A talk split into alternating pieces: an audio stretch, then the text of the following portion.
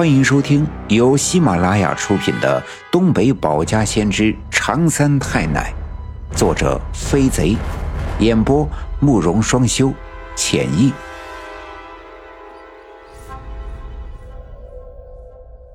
第二百八十四章：阴阳客往事皆咒怨，深井底蛇藤再救援。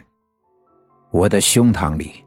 那团火焰猛烈的跳动着，我的浑身上下似乎都要燃烧起来。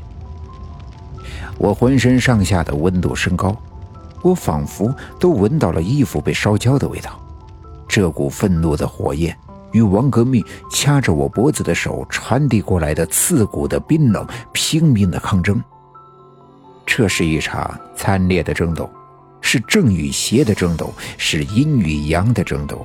更是红与黑的争斗。这场争斗对我们身处这个阴森的屋子产生了巨大的压力。那些鬼魂在这巨大的压力里显得焦躁不安。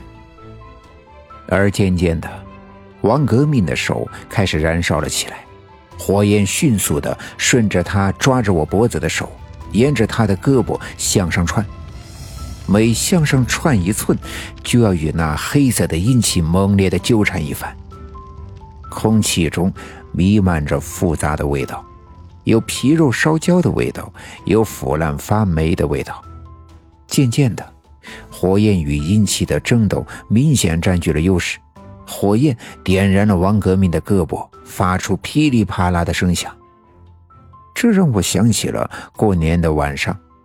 我爸爸和爷爷在院子里点燃了一堆木柴，奶奶会在熊熊燃烧的火堆前面烧香跪拜，而我眼前的这噼里啪啦的声响，燃烧的却是王革命的胳膊。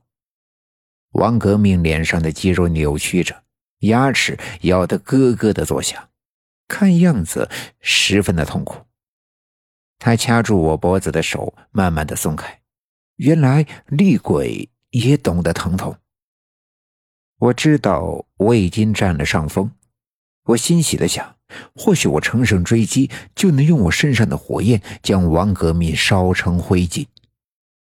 我刚要往前迈步，突然有什么东西从我的右面猛地窜了过来，一下子撞在我的后背上。我完全没有防备，身体失去重心，叽里咕噜的摔出去一两丈远。这一下把我摔得不轻，眼前金星乱冒，被撞到的地方酸痛的难忍。等我缓过神来，仔细的看去的时候，才发现，刚才把我撞飞的竟是那头拉磨的小毛驴。把我撞倒之后，他便赶紧冲到了王革命的身边，用他的头来回蹭王革命那冒着烟的手臂。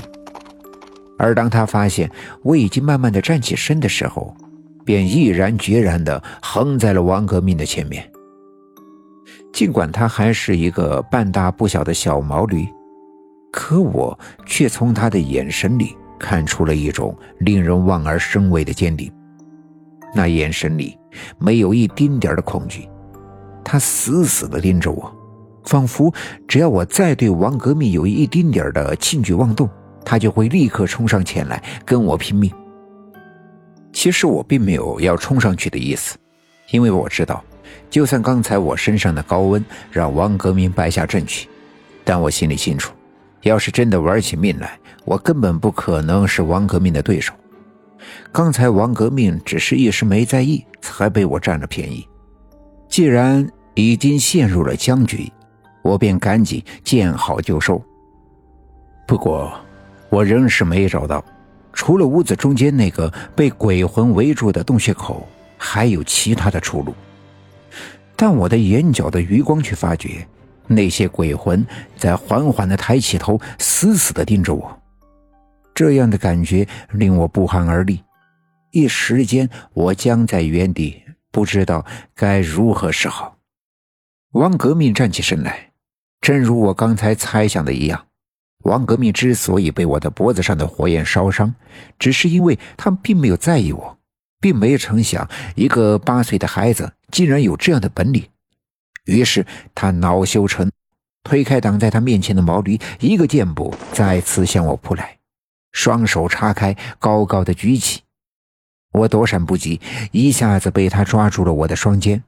我用力的挣扎，可他的双手入了死扣，怎么也摆脱不掉。他的手指用力的掐着我的肩膀，指甲似乎已经陷进了我的肉里。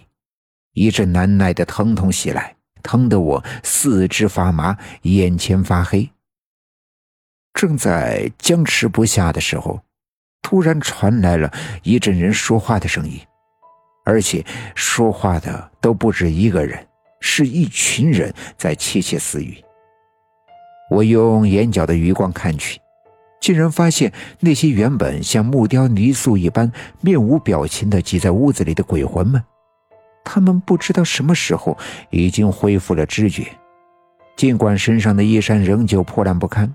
但他们竟然和正常人一样三三两两的交头接耳，偶尔还悄悄的用眼睛瞄王革命。现在的样子哪像是死去多年的含冤待屈的鬼魂，完全像是刘家镇的农闲时间里那些喜欢在背地里讲人闲话的妇女凑在一起，捂着嘴巴啼啼的笑着。而就在我一愣神的时候，王革命双手用力。已经将现在完全失去反抗能力的我高高的举在了空中，他仰着头看着我，抓着我的双肩的双手用力的向两个方向撕扯。我感觉到了我身体承受着巨大的撕扯的力量，似乎只要我一松懈，我的身体就会立刻被撕成两片。